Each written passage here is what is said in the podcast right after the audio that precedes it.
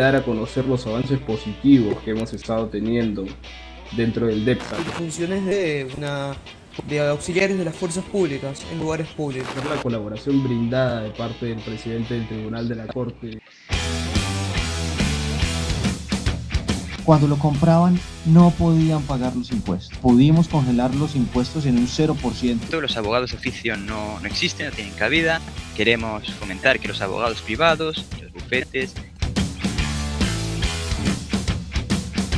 y de ahí se va a pasar a otro filtro que va a ser más interno y en el que vamos a dar la respuesta definitiva. La comisaría 29 de Vespucci es una comisaría fantasma que representa un gasto público enorme. Esperamos tener información respecto a las leyes electorales.